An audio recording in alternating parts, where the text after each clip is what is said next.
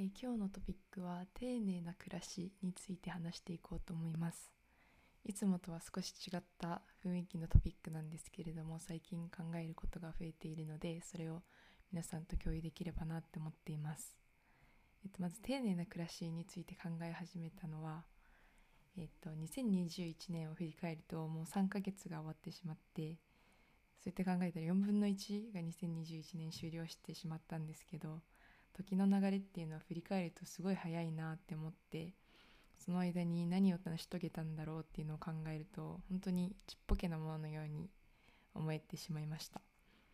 それで毎日毎日が淡々と流れ去ってしまうのがすごい少し寂しい気がしてから自分の生活にもう少し目を向けてみようかなっていうふうに感じました。で時が短く感じるっていうのはもちろん充実してるっていういい面もあると思うんですけど何もしていないから時を短く感じるっていうんじゃなくって何かを本当はしているのに一つ一つに目を向けてないんじゃないかなって思ってしっかりそういうのに一つ一つに向き合って丁寧な暮らしをしていこうっていう。例えば私なり生活の一つの行動朝ごはん一食とか散歩一つにもしっかりと向き合って丁寧に暮らそうっていう心がけることをすることでちゃんと時間の流れを把握することができるんじゃないかなと思って丁寧な暮らしというのに少しフォーカスを当ててみようと思っています。それでその中で私が実践しているものとこれから実践しようと思っているものの4つを紹介してみようと思ってます。でまず1つ目は物を大切に扱うこと。で今では本当に新しいものが新しいバージョンがすごいすぐにできてしまって古いものを捨ててすぐに次に移ってしまうっていうことが多くなってるんじゃないかなって思います。例えば携帯一つにしても iPhone のまた1213ってどんどん新しいのが出てきたりとか洋服でも本当にトレンドによってすぐに新しいものが出てきてしまうので古いものと新しいものがどんどん入れ替わっていく世界になってるんじゃないかなって思ってるんですけどでも捨てたものっていうのは本当に捨てなければいけなかったものなのかっていうのとかそれ以上にそんな簡単に手放せるものだったら最初から買う必要はあったのかなっていうのをしっかり考えるのが大事なんじゃないかなって思います。で丁寧な生活をするにおいて自分の周りにあるものっていうのをすごい大切にしたいなって思っていて自分はなんか物をたくさん持つっていうのはあんまり好きではないんですけどたまになんか急に購買欲っていうかお金を使いたい欲っていうのが出ることがあって別に何が欲しいっていうわけでもないのに何かを買いたくなってオンラインで洋服見たりとかそういうことをしてしまうことがたまにあります。でも大体そういう時に買ったものに限って一番最初に手元から離れるものだったりするのかなって思うので今後ミニマリストまでにはいかないにしても物を手に入れる時は本当に自分の人生に必要なものなのかっていうのを見極めるようにしようかなって思ってます。で特に大事なのは無料のものとかセールで売ってるものってやっぱりとりあえず手に手元に置いてこうって置いとこうって思っちゃうこともあると思うんですけれども逆にそういうものの方が自分の人生に価値のないものだったりするからいくら安く手に入れられるものとか無料でもらえるものとかでも自分に必要ないものはあまり手元に置かない。だけどその代わり持っているものっていうのを大事に丁寧に扱うっていうのが丁寧な暮らしの中の一つの要因かなって思います。でそれを心がけるだけでだいぶ家の中も心もすっきりするようになるんじゃないかなって思います。で2つ目に気をつけようと思っているのは言葉遣い、言葉遣いは自分の心境がそのまま映し出されているように感じます、えっと、自分の心のアップダウンとかテンションの高い低いとかもしくは誰かと誰と話しているかとか、まあ、伝えたい内容などによってもかなり自分は言葉遣いが変わってしまう方で親しい友達と話す時同年代の子たちと話す時はかなり速いテンポで少し強めの口調になってしまったりすることもあるしあとやっぱり若者言葉を使うことが多くなっちゃうんじゃないかなって気がします。自分しか読,、ま、読むことのない日記とかでもやっぱり心が少し荒れている時はあまりいい言葉じゃないことを使うこともあったりするので言葉遣いっていうのは自分の心が現れているし逆にその言葉遣いをすることでまたそれが自分の、えーと、心の状況につながってくるのかなっていう気がしているので丁寧な言葉遣いをすることで自分の生活も少しずつ変わってくるのかなって思います。で特に今気にしているのは、えっと、やばいっていう言葉なんですけど結構やっぱり同年代の子たちと話していると自分も相手もやばいっていう言葉を使うことが多いんですけどそれって本当に一つの言葉にすごいたくさんの意味が含まれているからいい意味でも悪い意味でも使えるしある意味すごい便利な言葉なんだなって思います。だからちゃんと使い方とかタイミングを考えたらある意味すごい力の持った力を持ってメッセージ性のある言葉になるんだなって思うんですけれども自分が本当に伝えたい気持ちとかに他の言葉が見つからないからやばいって使うっていうのは少し自分の中では違うかなって思い始めていてあまり自分の中では使わないようにしようと思っています。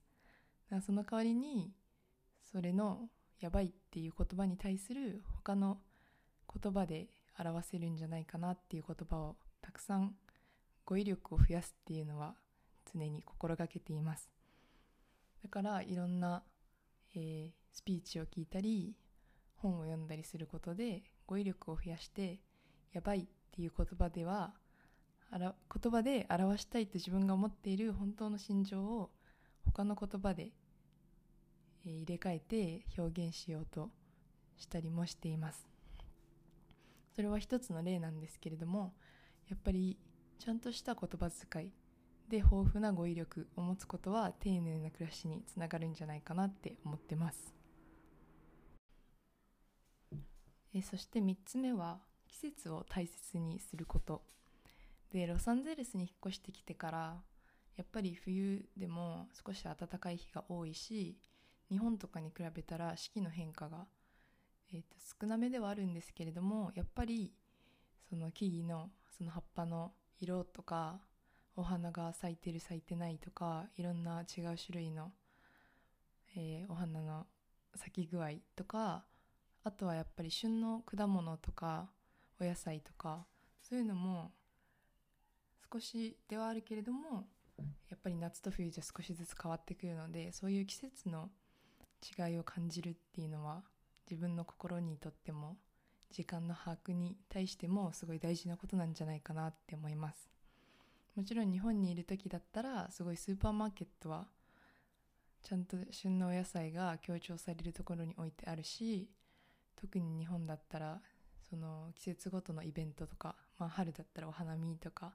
夏だったら海水浴みたいな感じでお店の雰囲気とかも変わったりとか自分がするイベントとかも変わったりするので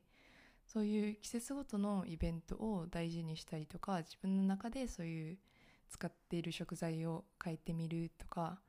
外の自然に注目するとかそういうちっちゃなことでもいいからそうやって季節の変わりを自分で意識的に考えるようにするとやっぱり時間の流れっていうのをしっかりゆっくり受け止めることができるようになると思うしそれも丁寧な暮らしにつながるんじゃないかなって思います。えー、と最後は4つ目私が一番気をつけなきゃいけないなって思うところなんですけれども、えっと、マルチタスクをしないっていうところです。えっと、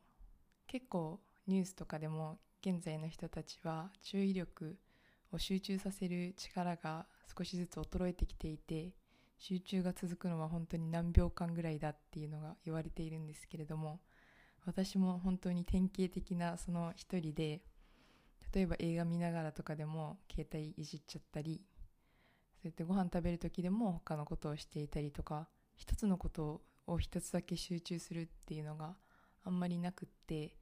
でもそれって本当はマルチタスクをしているように思ってるけど実際は集中力を分散させさせてるだけで両方とも本当は集中できできていないっていうのを、えっと、聞いたことがあってだから本当は仕事しながら他のことをやってたりすると仕事も他のこともただ単にエキストラに時間がかかってしまうっていうだけで効率がいいっていうわけではないらしいんですね。だからやっぱりマルチタスクをするっていうのはやっぱり一つのことに集中をしていないっていうことなので丁寧な暮らしにはつながらないつながらないんじゃないかなって思います。だから例えばご飯食べる時もしっかり一つ一つの、えーと、お料理の味をしっかり味わったりとか映画を見る時も耳から聞こえるその会話プラスしっかり映像で見えるその演者さんたちのちっちゃい表情だったりとかそういうのをしっかり集中して一つのものにのめり込むでもないけど一つのものをしっかりちゃんとやり遂げるっていうのが大事なんじゃないかなって思います。それで自分は少しずつ今までは結構映画とか動画とか見てる時も他のことをやっちゃったりしてたんですけど少しずつ映画を見ることに集中したりとかご飯食べる時もご飯を食べるその一つ一つお箸で口に入れる動作っていうのを意識したりとか。最初はもちろん完璧じゃないと思うんですけどそうやってゆっくりでもいいから自分がやってることを一つ一つの動作に丁寧さを求めるっていうのが最終的に、えー、丁寧な暮らしにつながっていくんじゃないかなって思っています。えっ、と以上が短かったんですけど私の4つの、えー、丁寧な暮らしをするために意識をしようとしている4つでした。えっ、とやっぱり本当に今のご時世っていうのもあるしやっぱり社会人になってっていうのもあるんですけれども特に月曜日から金曜日っていうのは本当に毎日毎日ジム行ってお仕事して軽く外出てみたいな感じで毎日同じ、え、日が続いているように感じてしまって毎日に特別感を感じないことが多いんですけれどもだから日記を書く時とかも今日は別に書くことないなって思っちゃうぐらいに一日一日が普通すぎてそうやってなっていくとやっぱりどんどん時間が過ぎるのも早く感じるし本当は何もしていないわけじゃないけれども時が去った時にああこの4ヶ月間何やってたんだろうって思うことが多いのでしっかりと丁寧に一日を過ごすことができればやっぱり自分の中でも成長を感じることができやすいと思うしその一日にあった特別なことっていうのを本当に小さいことでもいいから気づけるような毎日になるんじゃないかなって思います。だから本当に忙しい人とかでももう全部ガーってもう流れるようにやるっていうよりは一つ一つを大事にしてもちろん大事に丁寧にするっていうのは別に時間をかけるっていうことだけではないのでしっかりとただ自分の中で精神的にそこに注目を置くっていうことが大事なんじゃないかなって思います。